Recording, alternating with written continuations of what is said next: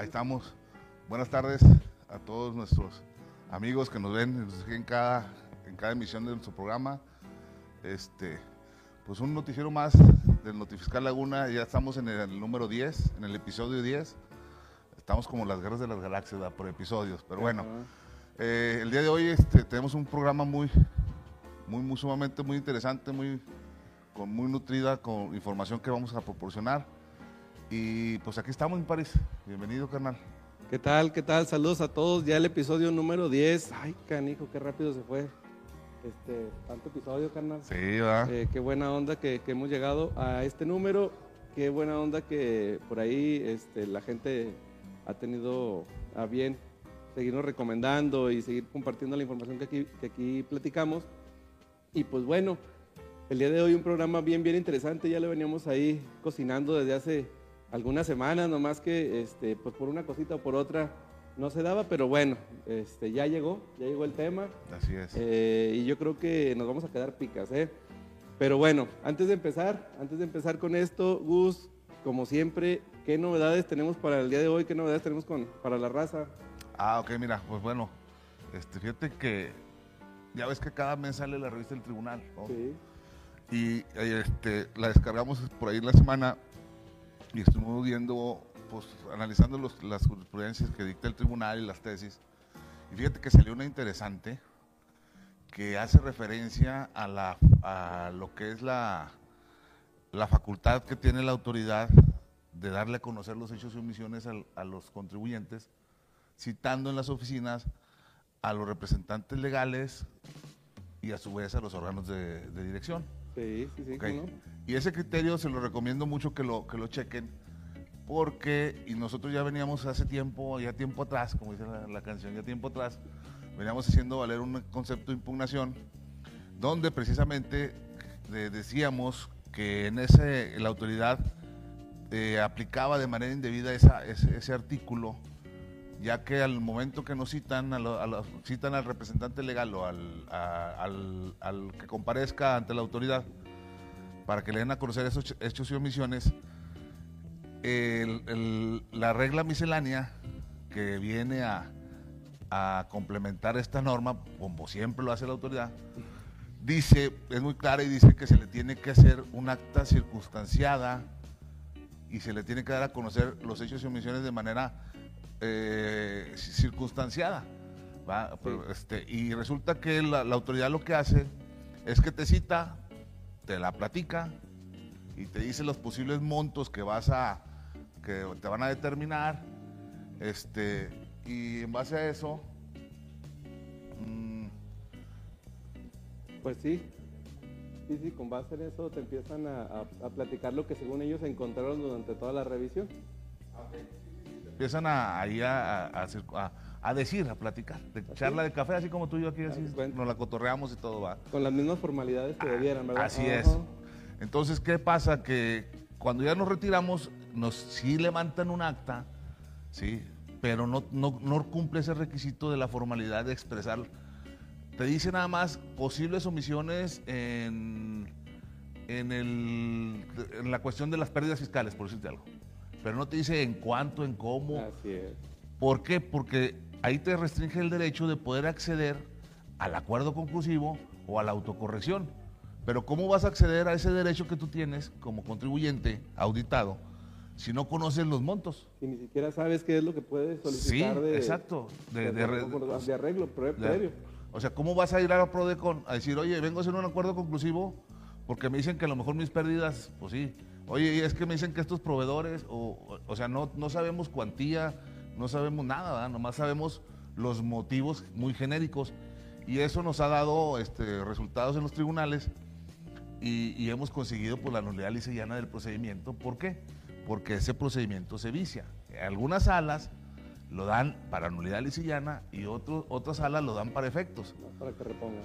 Pero fíjate, me decía, a mí me tocó una para efectos, precisamente de eso, ahí en la- me la dio la sala de Monterrey, y, y era contra finanzas del gobierno del Estado de Nuevo León. Entonces le dice la autoridad, le deja, le deja libre, las- le dije, para efectos de que si la autoridad cree conveniente, reponga el procedimiento de la parte sí, de donde está eh, viciado, ¿va? Así es. Pero resulta que la orden quedó intocada. O sea, la orden no se, no se declara la ilegalidad del procedimiento, sino nomás de ese proceso. Lo primer punto, la autoridad tiene cuatro meses para complementar la, eh, la violación que se le, le dio el tribunal. Pues ya van como seis y no lo hizo, pero bueno, esa es una cosa.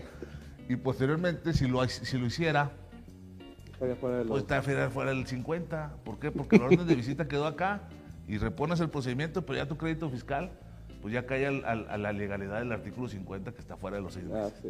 Entonces, está muy interesante ese criterio, véanlo. Este, descarguen la revista del tribunal cada mes. A mis colegas contadores no nomás es el, el timbrado de la, del, que si el 4.0, que si la carta aporte. No, tenemos que analizar todos los criterios, tanto de cada semana se publican del, del IUS, de la Suprema Corte, y, y la, la revista del tribunal se, publica cada mes. Cada mes, así Ahorita es. salió la de enero del 22. Pero bueno, esa es la primera. Descárguenla, chequenla, está muy interesante. La segunda es que nos llegó una sentencia muy, muy interesante, fíjate. Esta es la sala de Durango. ¿De qué, en, qué, ¿En qué viene versada, amigos? Fíjate, esa es porque la autoridad, en este caso le tocó al SAT, eh, ya habíamos impugnado por una vez el crédito y como que no le convenció a la autoridad, ¿sí? Y repuso el procedimiento, o sea, repuso eh, la nueva, de nuevo cuenta la visita, era primero nulificamos una visita domiciliaria y luego ya te, te mandó el, el nuevo acto de fiscalización, Sí. mismo periodo, mismas contribuciones, mismos, este, todo, todo, lo- igualita de la orden de visita que fue nulificada, pero ahora en revisión de gabinete. Ah, idem. No, exacto, o sea, pero fíjate que la autoridad este, lo estuvo haciendo mucho eso en Durango. Y, y algo tan, tan simple que yo dije, bueno, para empezar dije, pues ya la, la documentación ya la tienes. Entonces, cuando me, me dan los, los días para presentar la información en la revisión de gabinete, Ujú. pues hago valer la, la- la Ley Federal de los Derechos del Contribuyente y asiento en el escrito, de, digo, sabes que ya los tienes porque me revisaste bajo esta orden de visita, mismos periodos, y le voy sembrando a la autoridad, vamos haciendo, ahora sí, sembrando y eh, la echando la cultura. semillita de los agravios, de los conceptos de impugnación que vamos a hacer valer.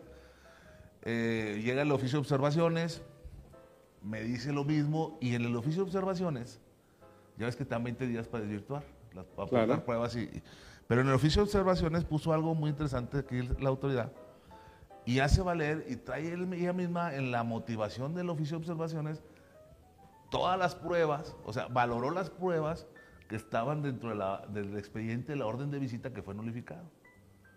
Entonces, uno, las pruebas, yo no se las aporté, las tuvo ella, ¿va? Sí. Pero fíjate, aquí lo interesante es que esas pruebas, al haber sido valoradas, al haber sido declarado ese expediente eh, con la nulidad lisillana, pues esas pruebas jurídicas, porque ella decía, es que el crédito, ju- jurídicamente el crédito no existe, el que nulificaste porque se invalidó la orden. Ajá, nunca determinaron crédito fiscal, así contestaba la autoridad. Y yo agarré esa contestación y dije, bueno, si la misma autoridad está, está reconociendo que jurídicamente no existe el expediente, el, el- la- el crédito El fiscal, crédito. por lo tanto las pruebas que estaba tomando para soportar y motivar el oficio de observaciones, pues son inexistentes jurídicamente, tomando las palabras de la autoridad. Solito. Y, la- y bueno, ese, ese eh, lo analizó y se lo, pues, me encanta cuando el tribunal en sus sentencias le resalta el negrito a la autoridad, ¿verdad? Lo que le hicimos valer como diciendo, eh, la regaste, mira, aquí está, está". Pero lo puso así en negritos y subrayado, se lo puso en negrito y subrayado.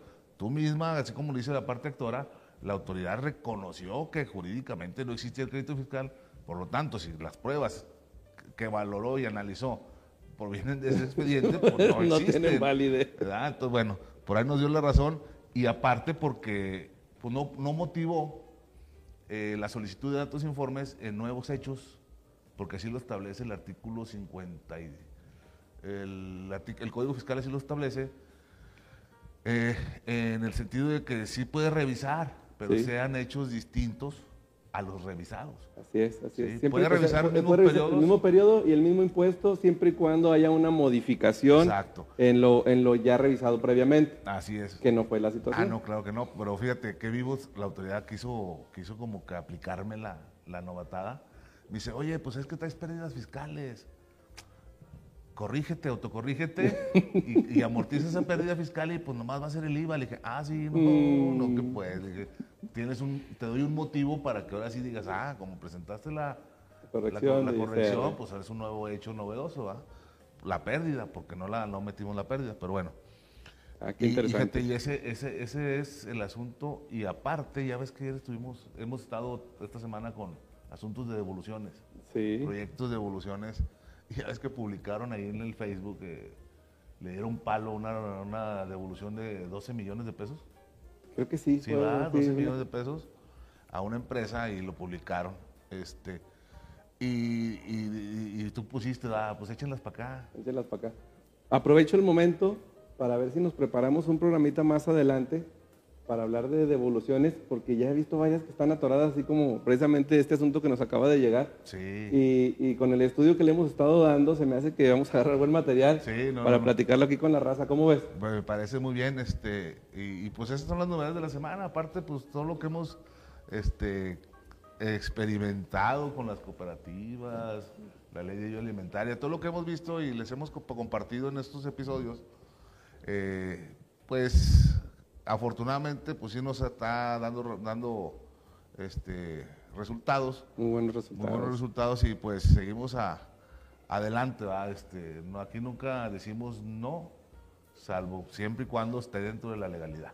Claro, claro, principalmente eh, siempre dentro del marco de legalidad, porque lo primero que valoramos es pues, precisamente eso, actuar, actuar siempre con, con el respaldo y, y con la fuerza de, de las propias leyes. Ahí, ahí hemos encontrado que tenemos todas las herramientas, Sí, hombre. todo, todo lo necesario para, para enfrentarnos y para lograr lo que hemos logrado. Así es. Entonces, que, que, que son, consideramos éxitos. Así que, pues, ¿para qué buscarle tres pies al gato? Regio? Claro. Hombre, Está o todo sea, muy clarito. Algo, eh, eh, fíjate que ahorita escuchaba a un maestro este, en, en- en una clase y decía, en un, en un congreso, decía que uno como, como fiscalista o contador, abogado, defensor fiscal, lo primero que tiene que salvaguardar es el patrimonio y la libertad del contribuyente. Definitivamente. Sí. Definitivamente. y no puedes llegar a, a- a ventilar un asunto o a ofrecer un servicio con una tesis, un criterio. Ahorita yo les dije, ah, porque me van a decir, ah, se está contradiciendo. Ahorita yo les dije, lean la jurisprudencia, pero no es quiere decir que ya esa jurisprudencia la, presentan así y la voy a ganar. No, es, es un estudio, tienes que analizar el expediente, tienes que analizar todo el, el- el- proyecto y diseñarlo ad hoc al- al mismo, ¿no? Yo creo que, yo creo que muchos, este, muchos colegas están eh, viviendo lo que de alguna manera eh, vas viviendo en el camino, que yo creo que nos pasó a nosotros y les ha pasado a otros colegas también, a otras personas que han estado aquí con nosotros, que es que de alguna manera terminas tu formación y crees que ya llegaste a un nivel de conocimiento necesario y suficiente para poder pues cumplir y dar tu mejor rendimiento en sentido profesional. Pero mientras más le vas rascando, mientras más vas conociendo, mientras vas, más vas, eh, no solamente conociendo de forma autodidacta, sino te acercas a estas personas con más experiencia que, que ya la regaron, pero que también ya triunfaron, te vas dando cuenta de que hay caminos más amplios. Y por ejemplo, ahorita lo que pones en la mesa, simplemente es una jurisprudencia que viene a darte un foquito, una luz pero cuando vas juntando muchas luces, muchos foquitos, pues creas una incandescencia que te alumbra el camino Es y que realmente te hace llegar a ese punto que estamos todos buscando, que es tener el éxito en lo que planteamos como profesionales. Porque sí es importante saber esto. Lo que nosotros decimos, tenemos que respaldarlo con conocimiento y con responsabilidad. Claro. Porque si se lo vamos a presentar a una persona que va a arriesgar lo que ahorita decías, su patrimonio, su libertad, su tranquilidad, o sea, su integridad como persona, pues no es cualquier cosa. Tenemos que ser muy, muy cautelosos y muy profesionales en el punto. Pero bueno, mi Gus, creo que ha llegado el momento que, que de, de presentar a, nu- a nuestro invitado al, al momento toral de, del- De este programa. programa. Y, y qué te parece si le damos la entrada, mandamos la cortinilla, Cortinilla y lo ya. ahorita les presentamos a nuestro invitadazo de lujo. Este, pues corre la pedrita, no, perdón, corre la cortinilla.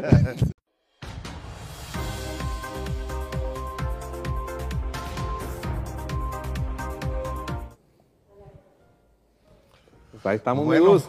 buenas tardes de nueva cuenta y con el invitado del programa de hoy, este buen amigo, aquí, bienvenido, aquí es tu casa, este, tu programa, y pues vamos a hablar de cuestiones importantes eh, que, en la actualidad eh, el empresario, el contador, el asesor debe conocer. ¿Por qué? Porque ahorita, como lo dijimos, no tenemos que poner en riesgo realmente el patrimonio. Bueno, aquí vamos a tocar un punto muy importante que es la cuestión penal fiscal. Y para eso tenemos que tener a un experto. Y pues ahora sí, mi París, hazle el honor de presentar a nuestro invitado. Claro que sí, claro que sí.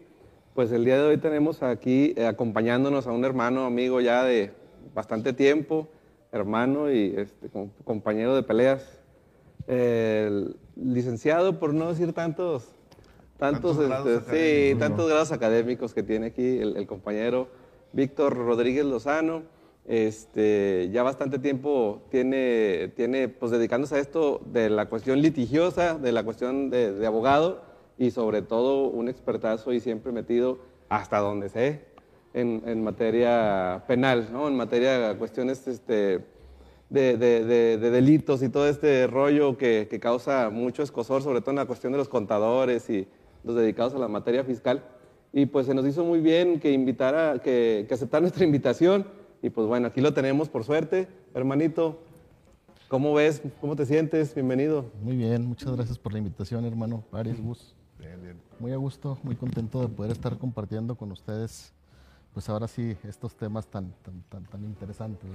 Así es, así es, mi estimado Víctor. Pero pues vamos a empezar al, tema.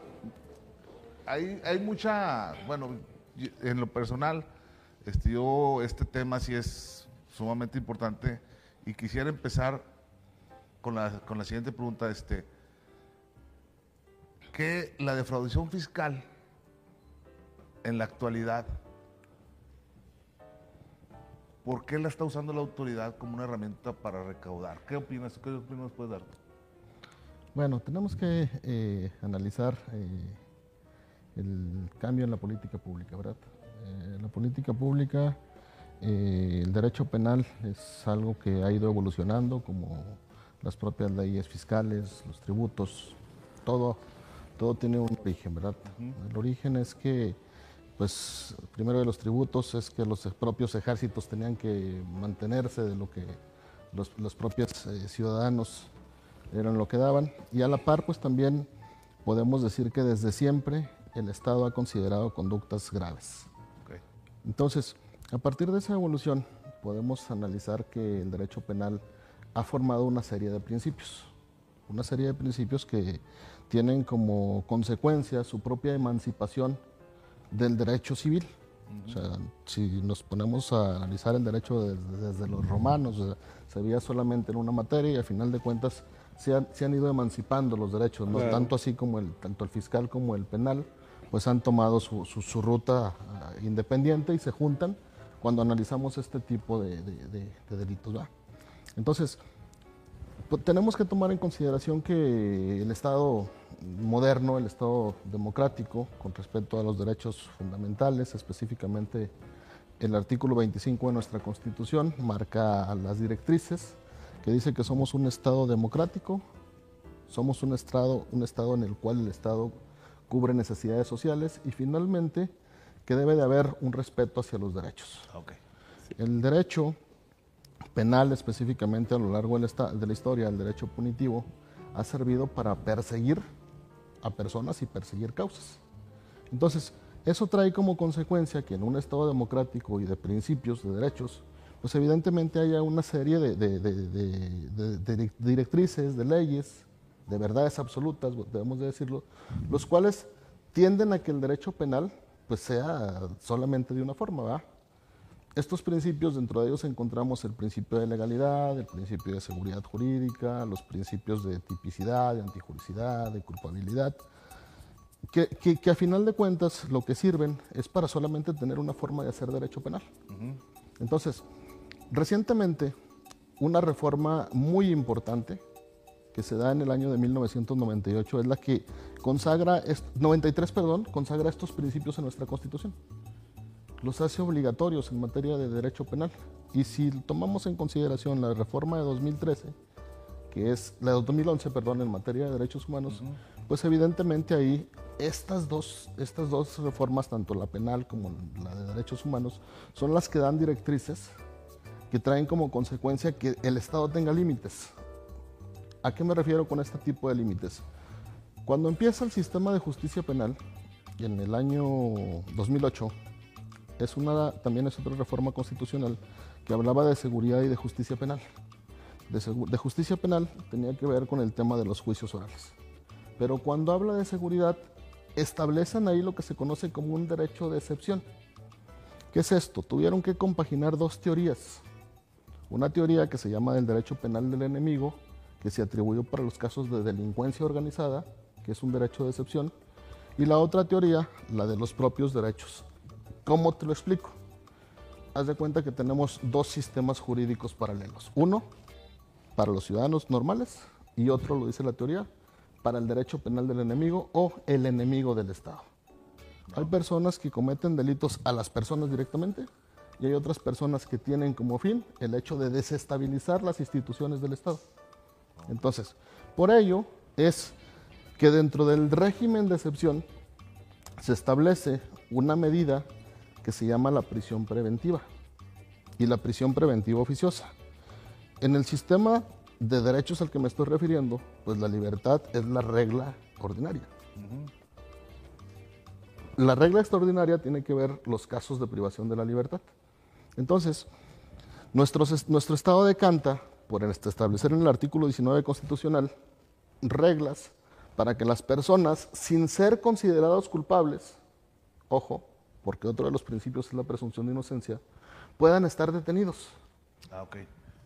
Ahí en ese sentido, ya ves que ahorita comentábamos, ya ves que la, Suprema Corte de Justicia acaba de sacar, o sea, declaró inconstitucional la, prisión, preventiva oficiosa. Correcto. Eh, ¿En base a qué, lo determinaría en eso? Bueno, eh, eh, si mal no recuerdo fue el 8 de noviembre de 2019, cuando este catálogo de delitos de prisión preventiva oficiosa empezó con cinco. Dentro de ellos uno la delincuencia organizada. Pero además del cinco, dio reglas para hacer una prisión preventiva que se justifique, que alguien la tenga que justificar.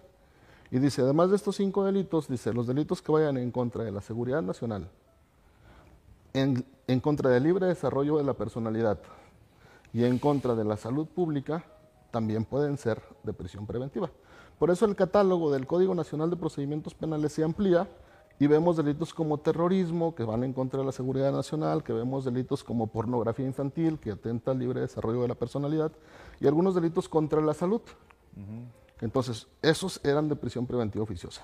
Desde 2008 el año 2019 salió una reforma y en esta reforma incluyen los delitos fiscales. Así es. Y los incluso los llegan a equiparar al grado de la delincuencia, de, delincuencia organizada. Entonces, el Estado, el argumento que utiliza eh, en aquel tiempo es que dice que se está desestabilizando el Estado y que puede ir en contra precisamente de la seguridad nacional. Vale la pena decir que cuando se hace una, una reforma constitucional, pues pasa vuelvo a, tomar el tema del Estado democrático. Eh, es el poder legislativo el que de alguna manera tiene que cuidar que, no vaya en contra de la Constitución y ya de los tratados internacionales. Y aquí cuando hacen esta reforma hay quien presenta lo que se conoce como la acción de inconstitucionalidad que está en la Constitución. Dice, a ver, que sea la Suprema Corte de Justicia de la Nación la que determine si la reforma que están haciendo estas personas es legal o no es legal. Entonces, la acción de inconstitucional, la, acción de inconstitucionalidad se resuelve 25 de octubre del 21 y termina estableciendo que no es constitucional, que, que, no se confunda el tema de la seguridad nacional con, con, la seguridad pública. La seguridad pública es esa que el Estado tiene que brindar a todos para cuando se cometen delitos, ¿sí? Pero la seguridad nacional, pues evidentemente son aquellos delitos que atentan en contra de la propia seguridad. Por eso explicaba la, política del, derecho penal del enemigo. Es, un, es un derecho de excepción. Entonces, aquel que pretende desestabilizar las funciones de un país, pues evidentemente es al que se le aplica el derecho penal del enemigo. el legislador trató de equiparar y diciendo, todos aquellos que cometen este tipo de delitos fiscales están desestabilizando el país. Por fortuna, el- la Suprema Corte de Justicia de la Nación, en su, en su resolución, en la 30 de 2021, 2019, si mal no recuerdo, es la que llega a la conclusión y dice anticonstitucional todo esto y no podemos tomar en cuenta la reforma. Y eso aplica de forma retroactiva, que es otro de los principios, ¿verdad? Aquellos que pudieran estar en el supuesto de prisión preventiva, pues en automático Los exime. los exime de, de- de Ah, esa ok. situación. Oye, entonces esto termina, bueno, así lo estoy viendo yo. Termina de redondear el presupuesto en el cual la materia fiscal, la materia de fiscalización y los delitos que llevan a- al incumplimiento y que se consideran dentro del código no son más que seguridad pública y son cuestiones de alguna manera muy, muy, no sé si la palabra esté, esté adecuada, pero muy prin- principales o muy básicos dentro de la organización administrativa del Estado y que tiene que cuidar por la importancia que son. Pero no tendrían que ir más allá a atentar contra la nación.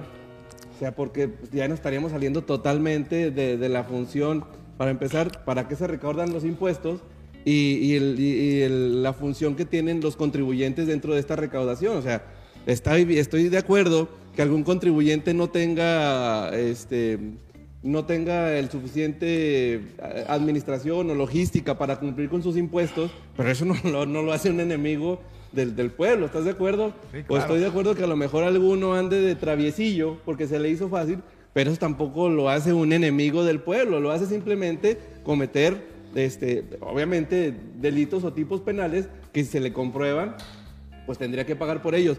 Pero sí desde un principio se hablaba de esto, cuando viene esta reforma penal fiscal, hablamos de hace del 2018, si mal no recuerdo, este, se hablaba de que eh, nos estaban llevando a este derecho penal del enemigo y cómo, cómo a los empresarios ya se les, se les catalogaba como Osama Bin Laden, ¿no? O como, como los estos terroristas que, busca, que buscan a nivel mundial. Y pues no es eso, o sea, ¿de qué se trata? siempre lo entendimos y siempre y todavía lo vemos así como que se está utilizando la materia penal como una forma de amedrentar, pero fíjate al contrario de como lo plantean ellos. Ellos dicen que los contribuyentes son los terroristas, pero no. O sea, con este tipo de propuestas, con este tipo que ahora la misma corte viene a decirles, no, jóvenes, no, no es cierto. O sea, con estas propuestas tan, tan abusivas, vienen a aterrorizar ellos, pero al contribuyente para forzarlo, para espantarlo, para que pague, para que caiga y tenga miedo de no pagar. Entonces, por ahí se va perfilando y ya nos van dando una realidad o, o- o lo estoy percibiendo mal. ¿Qué opinas, Víctor? Mira, eh, eh, la, la resolución de la, en la acción de inconstitucionalidad, pues evidentemente lo que tiene como consecuencia es que la parte relativa a la reforma que hablaba de que iban a ser delitos de prisión preventiva oficiosa, se deroga. 2018. O sea, totalmente lo, esa reforma en ese tipo de artículos se deroga. Es, forma parte de una política pública, lo comentaba, ¿verdad? El Estado, pues evidentemente tiene eh, para sí lo que se conoce como el poder punitivo, el poder de, de- de- de aplicar sanciones. El derecho penal, como le comen- lo comentaba, es uno de los principios es la última ratio o- o cuando no tengas ninguna forma de solucionar esa conducta que es muy grave, utiliza el derecho penal. Pero aún así, el derecho penal no implica siempre prisión. ¿Por qué? Porque las penas que están establecidas en los códigos varían desde la prisión, que es la más grave, la pena, la, la pena de prisión, pero también hay algunos en los cuales no, no propiamente se les, se les- se les termina imponiendo prisión. Hay sustitutivos penales, hay condenas condicionales, hay el pago de multas, hay, hay, hay otras herramientas que, que- que el propio Estado tiene para sancionar. Entonces, debemos de tomar en consideración que los principios generales del derecho, estas reglas de derecho que, está- que, que se han ido desarrollando, que, que- son verdaderos dogmas penales, pues son los que nos van a servir a nosotros para hacer evidentemente nuestros propios argumentos para limitar el poder del Estado. O sea, porque a final de cuentas el Estado tiene el poder punitivo. El Estado es el que dice, me voy por aquí y sobre este, y tiene incluso la posibilidad de hacer leyes que vayan hacia ese, hacia, hacia ese sentido. Ah, ok. ¿Qué es lo que pasa? Lo que pasa es que, pues desde la trinchera, somos los abogados, son, son todos los, los operadores, los que de alguna manera tienen que estar este, haciendo valer este tipo de principios ante los propios tribunales para que pues, se vea que, que, que en realidad somos un Estado democrático, ¿verdad? Mm, o sea que, eh, eh, así, así, lo entendí yo en, en, mi terminología. Sí. Este, estamos viendo pues que la ley, bueno, la cuestión, hay deficiencias que, que eso nos permite que se genere un Estado democrático. O sea, decir, ah, creo la norma, la ley penal, por decir un ejemplo, los delitos penales sí. fiscales, creo el 69, el 113 bis, este, y a ver, entramos al 69, que es lo que nos importa en este. Sí. El, el materia, en materia fiscal surge el 69 y este 69 yo lo veo en su primer párrafo dice que esté emitiendo comprobantes fiscales sin contar con activos, personal, infraestructura, ya sea propia o, contratada, y que no y aparte, y no esté localizado,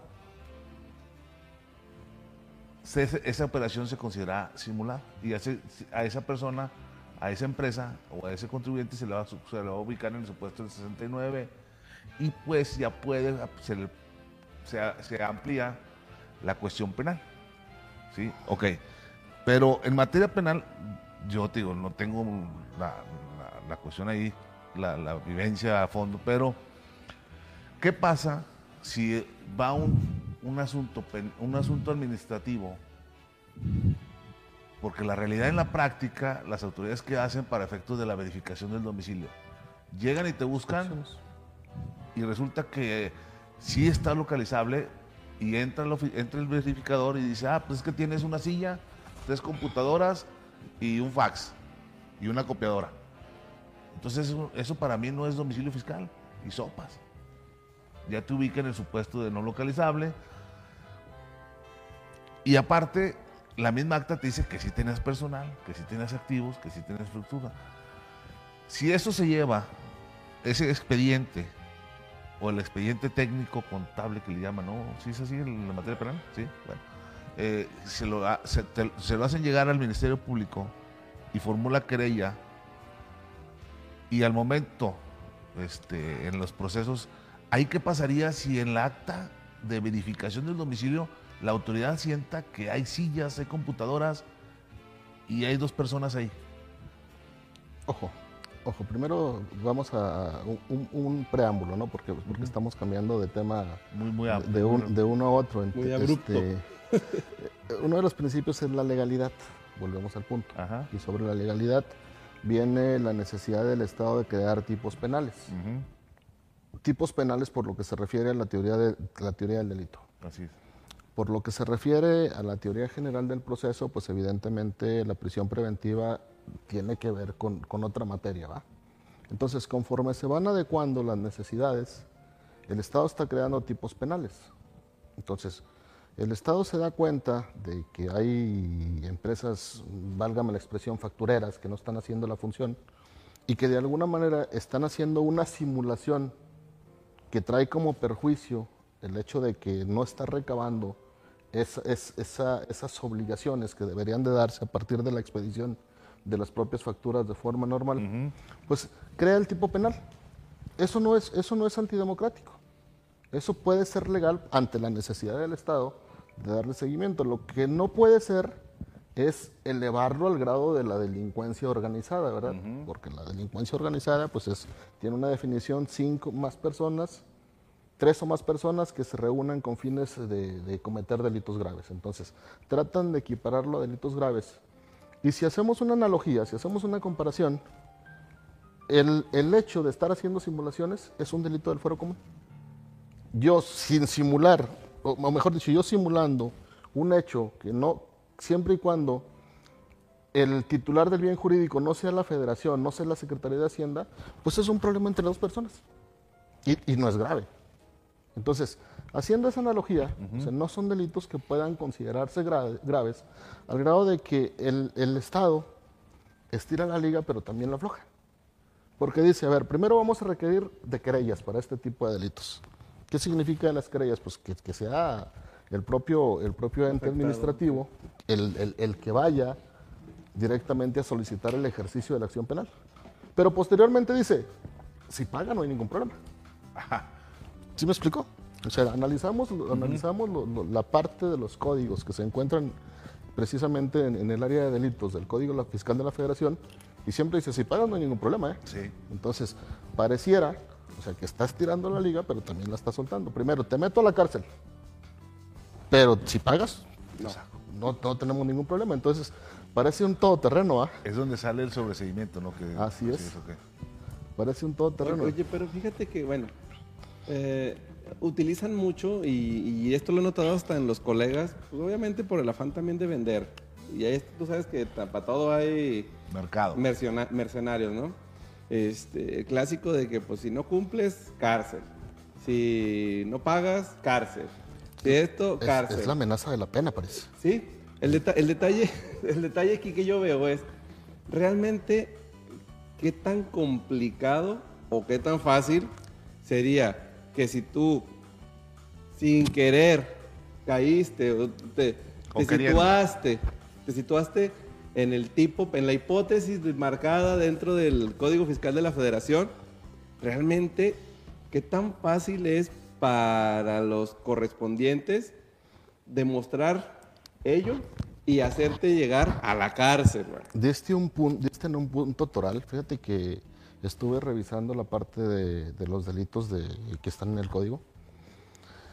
Cuando tienes que hacer una acusación, tienes que cumplir con unos requisitos de lo que se llama la teoría del caso, generalmente. Un presupuesto fáctico que puede ser ese, eh, eso que sin querer, a lo que tú refieres, que fue sin querer, ¿sí? Sí. va de la par de un presupuesto jurídico, que es lo que dicen los propios códigos, que tiene que encuadrar, este es el ejercicio de tipicidad, y un presupuesto probatorio.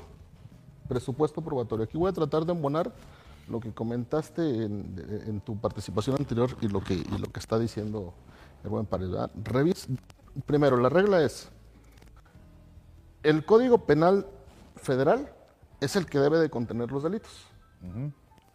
Los códigos desde los tiempos de Napoleón, que es cuando se emancipa el derecho penal, tienen lo que se conoce como una parte general y una parte especial.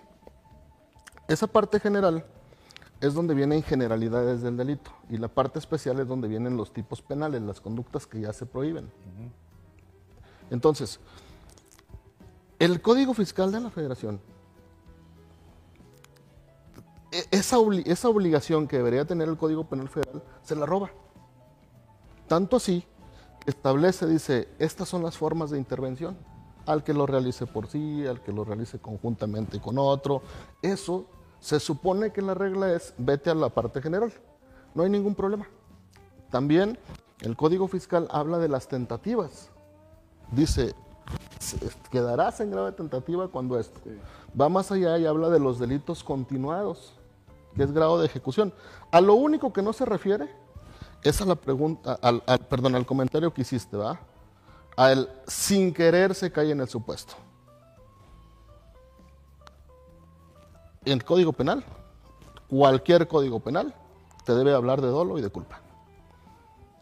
El artículo 141 del Código Nacional de Procedimientos Penales, que también aplica para las reglas de los delitos fiscales a la hora de procesar, habla de lo que se conoce como una clasificación jurídica. También ahí pusieron cosas del Código Penal que no deberían, pero a final de cuentas es una guía.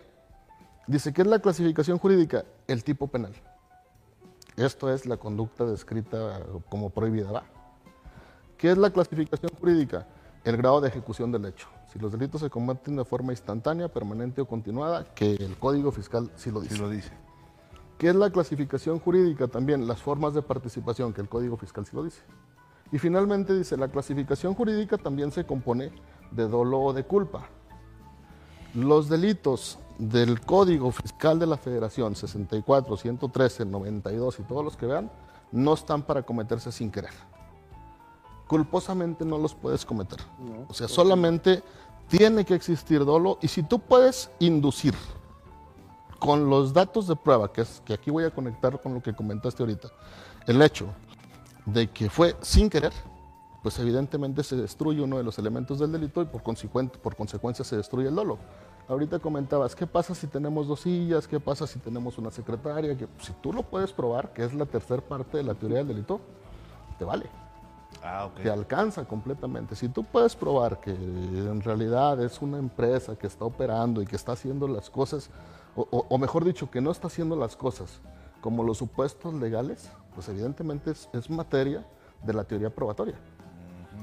Ah, es que fíjate, es- a, a- a lo mejor sí, ahorita que te comentaba esa pregunta, que decía ese, ese comentario, es porque, pues, como somos, sie- siempre decimos pares y andamos siempre ahí de, de inquietos, y nos gusta mucho analizar y estudiar y buscar, ¿va? Este, y nos topamos por ahí una, una, una sentencia en, en- en la- en el campo administrativo donde, la- el- en este caso la Secretaría de Hacienda, lo ubica al contribuyente en el 69 porque dice, es que, ¿sabes qué? Este, no tiene trabajadores. Y sí, no tiene trabajadores la empresa. Y la sentencia dice que se checó en el Seguro Social, a ver si había sindicato registrado alguno, nada. Entonces, la defensa de este contribuyente versó en el sentido de decir, espérate, o sea, es que los trabajadores somos los socios. Y somos tres socios y nosotros hacemos el trabajo. No, es que así no, no, no puede ser. Entonces, cuando lo ubican en el 69, el tribunal dice, sí, algo que, tú comentas, a ver, tu autoridad prueba que no puede ser cierto que con, con los socios hagan el trabajo. Cuando el socio estaba retirando eh, el asimilable por el pago que le se, le daba y justificaban esa salida. Pero fíjate, era una empresa que facturó veintitantos millones de pesos. Y digo, es que no puede ser posible, si no tienes trabajadores, ¿cómo haces esos veintitantos millones? Creo que ahí en materia penal, si te estoy entendiendo, Víctor, o me, corrígeme,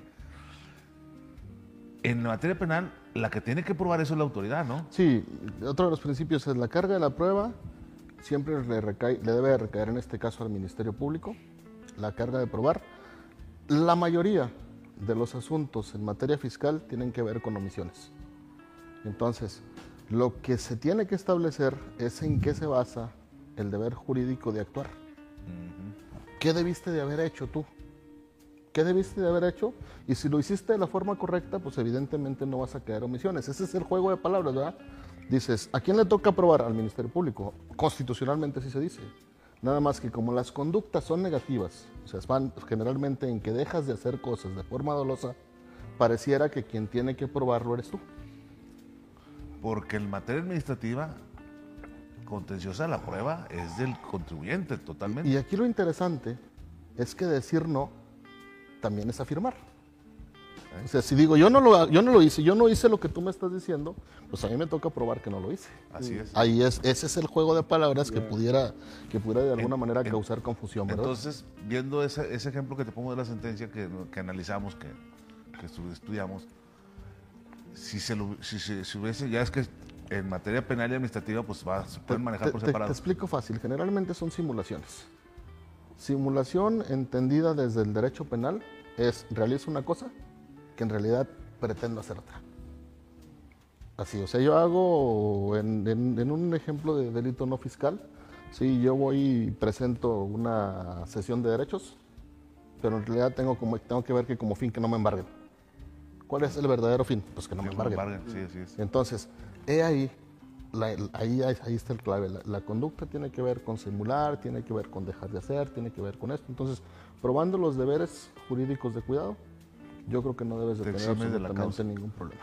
Ah, ok. Fíjate qué interesante. Muy interesante porque sí, nosotros no batallamos porque no es nuestro campo de dominio la materia penal y lo venimos analizando todo desde un punto de vista administrativo. Y es el afán de querer cumplir para que no me sancionen.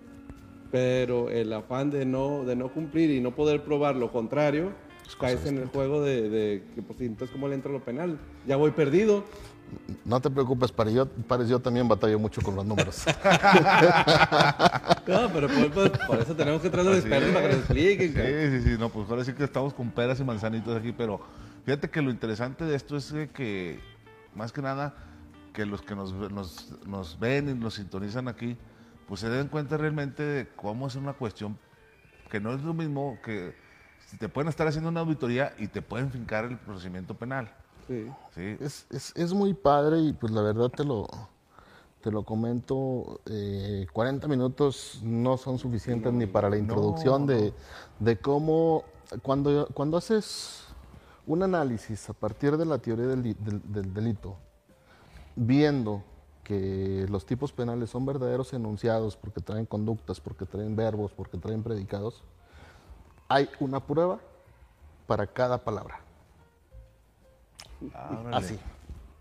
Entonces, cuando haces un análisis de esa manera a partir del ejercicio del derecho penal, te das cuenta cuándo puedes eh, quitar la pieza del Jenga para que todo se destruya. Es como me decía una vez el maestro Robertson, dice, entonces, eh, dice, destruyendo el, el- el expediente administrativo se cae todo. O sea, por eso también es muy importante Esa puede ser la prueba la prueba. ¿ah? que hay que destruir para, para cualquier elemento.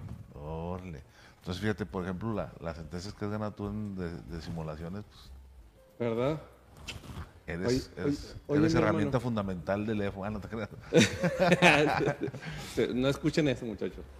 Oye, un- un- un- me tocó una ocasión estar platicando con, con una, con un ministerio público federal que precisamente me platicaba el que se encargaba de esto, del- le tocaba ver lo de los delitos fiscales. Entonces, este, decía, decía dos cosas. La primera es de que muchos de los expedientes que le presentaba la autoridad para iniciar su trabajo como Ministerio Público, de inicio venían Parecían. muy deficientes, Ah, así es, venían muy deficientes. Y definitivamente que dice, pues los regresamos, güey, porque yo no me voy a meter en un problema de algo que de inicio viene deficiente, pues que va a terminar en que incluso hasta a mí me regañan, ¿verdad?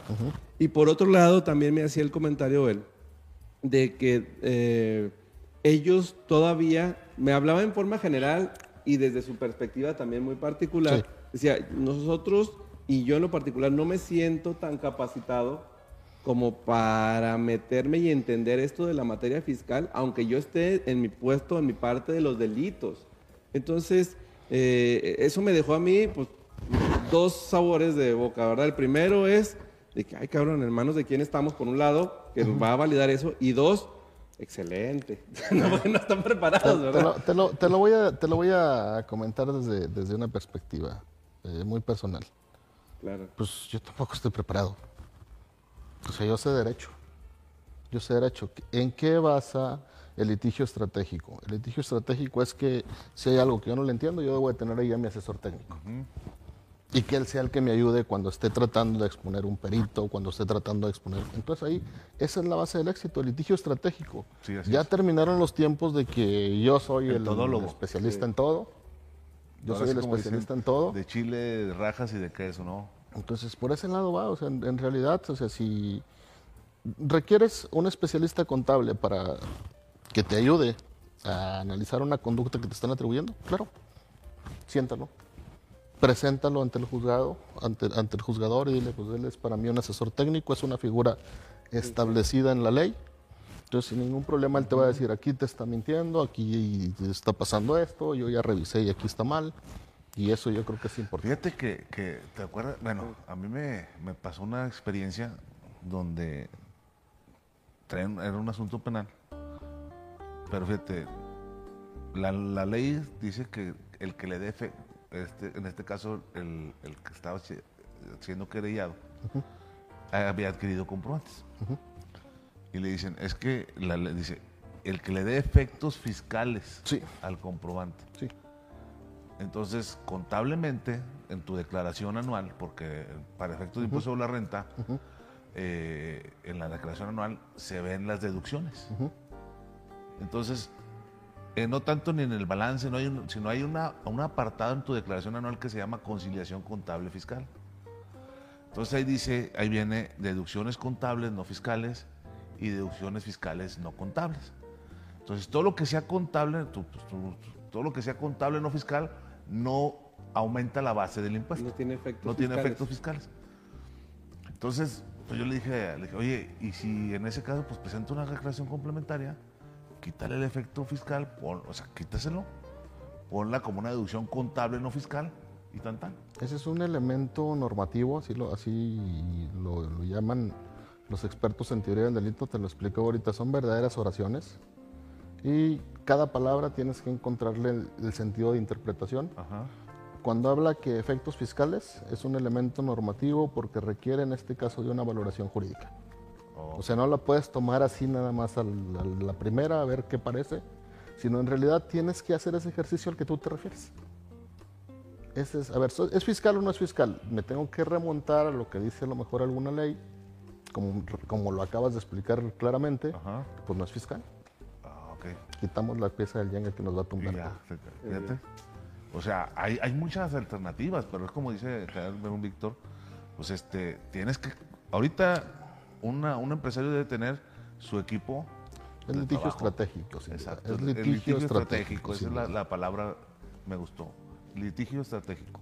Claro, claro, porque eh, a final de cuentas, eh, si bien podríamos, digo, ahorita que empecemos ya a cerrar el, el programa y a terminar con estas conclusiones, eh, podemos ya ir vislumbrando que, que a final de cuentas la materia penal fiscal es una materia súper especializada. Sí. O sea, la verdad es que va más allá de, de- Sí. del- de una especialidad normal. Sí. Y, y- y eso lo lleva a una complejidad pues, muy bonita. Digo, nosotros que nos gusta esto del estudio, pues una complejidad que te formula retos, ¿no? Pero con esto, con esto que comentas, Víctor, y, y que lo traes a la mesa de, tener a los asesores adecuados y que esto, sobre todo, pues las empresas que entre más van creciendo, pues no solamente es el hecho de crecer por, por tener más ganancias, sino también por el hecho de exponerse también a, a más complejidades, a más peligros de, de poder incumplir o, o, digo, no, no, no con el afán necesario. Con querer o sin querer. Ajá, así es, con querer o sin querer. Entonces, sí, sí hay que buscar un equipo, como lo comenta Gustavo, un equipo que esté calificado y, y- y que, que haga valer a- a- a- al contribuyente, al empresario, y que se sienta confortado y respaldado para poder seguir atorándole a su negocio, ¿verdad? Entonces, sí, sí es un, un- un comentario bien, bien importante y pues bueno, me ha gustado un chorro esta, esta, esta plática que hemos tenido.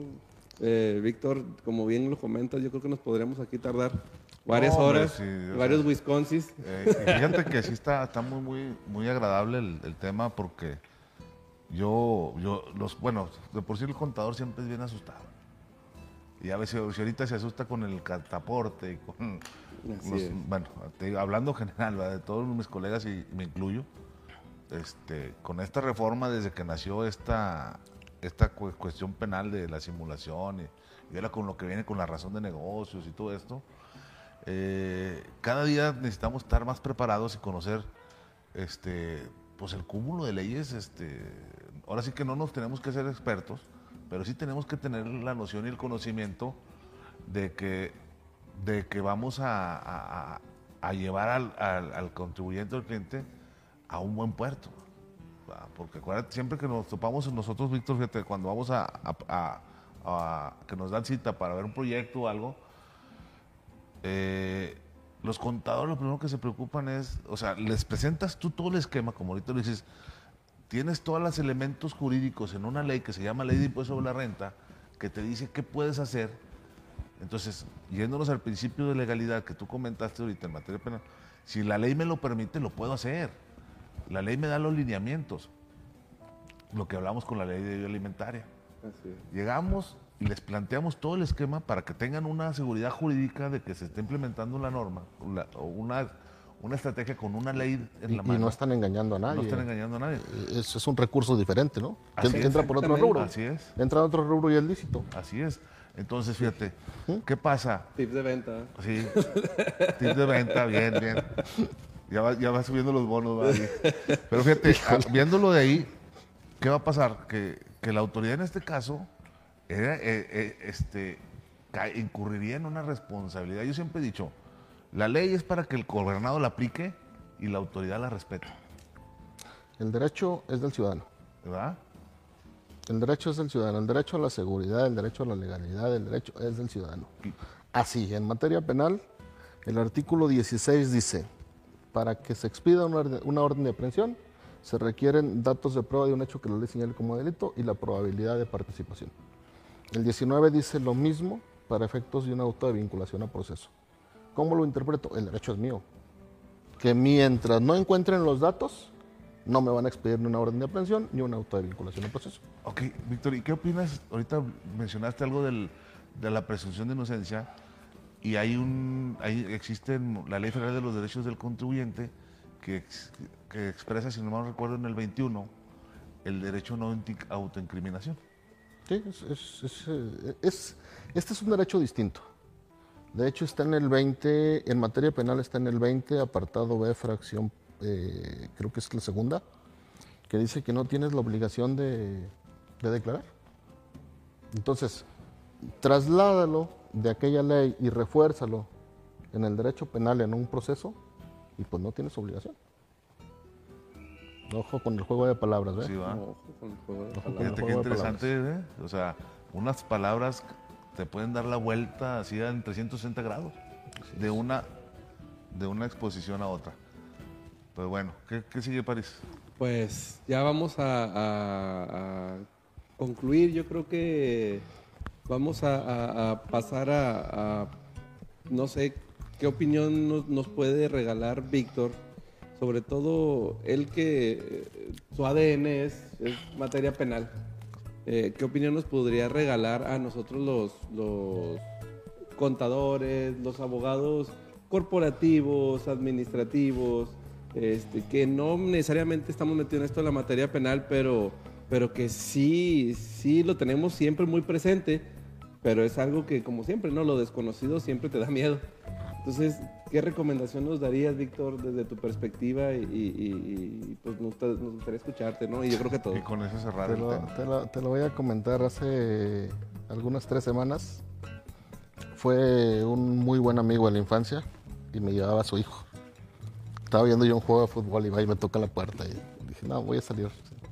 Lo me dice, es que quiero que a mi hijo le digas este, que lo orientes, que cómo estudiar derecho, que cuáles son las bonanzas. Le digo, no, pues la carrera más bonita del mundo. Es la carrera más bonita del mundo. Sí, pero ¿cómo ves el derecho penal, el fiscal, el administrativo, el, Digo, ah, caray. Digo, mira, pues todas tienen sus áreas. Dice, pero si tratáramos de buscar una o dos, digo, te la voy a poner bien fácil, bien fácil. Yo he estudiado toda mi vida y nomás sé poquito de penal. Pero, pero, pues luego que buscas el diplomado en la especialidad de una, luego buscas el diplomado en medicina legal, luego en ciencias, pues, ciencias forenses, luego en ciencias penales y luego en derechos humanos y pues vas conjuntando todo. Entonces la clave es la capacitación. La clave que yo, que yo, que yo encuentro para poder aprender un poquito de, de- más de, todo, de ampliar evidentemente eh, tu, tu- tu capacidad de resolver problemas, pues tiene que ver con el hecho de que estés capacitándote constantemente en las áreas donde tienes problemas. Fíjate. O sea, y, y- y sí, total razón. De hecho, hay una frase que dice: el, eh, el hombre capacitado es sinónimo de éxito. Y el otro, el otro, rodeate de los mejores. Sí, va. Eh, oh, aprende, aprende. de los Aprende- mejores. Apréndete, rodeate de aquí los en mejores. Notifiscal Laguna siempre invitamos a los mejores. Puro. Puro ah, pro. ah, Sí, puro pro. Puro pro, carnal. Y aparte, buenos carnalitos. Eh, Nada. nada. de- Somos pro amigos de París. Así es. No, amigos de París. Sí, sí, No, sí. y también de todos, la verdad, Sí. que, la verdad que muy a gusto, muy cómodo, muchas gracias. Qué bueno por- que te gustó la, la dinámica, Víctor, y, y ya sabes, este, aquí tienes tu programa, este, ojalá nos puedas, compro- lo comprometemos a que más adelante nos venga ahora sí, este, a, a dar algo de más enfoque fiscal. Ahorita Pues, vimos Más general, ¿no? es más general, pero igual fíjate que y- estuvo, se nos fue rápido el tiempo. No, hombre, volando. O sea, se me fue muy rápido, estuvo muy ameno el programa. Este, y pues no nos queda más que despedirnos, agradecerles a todos los que nos están viendo. Y, y, pues, de nueva cuenta, recordarles que estamos, vamos a regresar los jueves. Sí, salvo que cuando Víctor venga, pues vamos a hacerlo en viernes. Este, este programa Gracias es en por la vivo. consideración.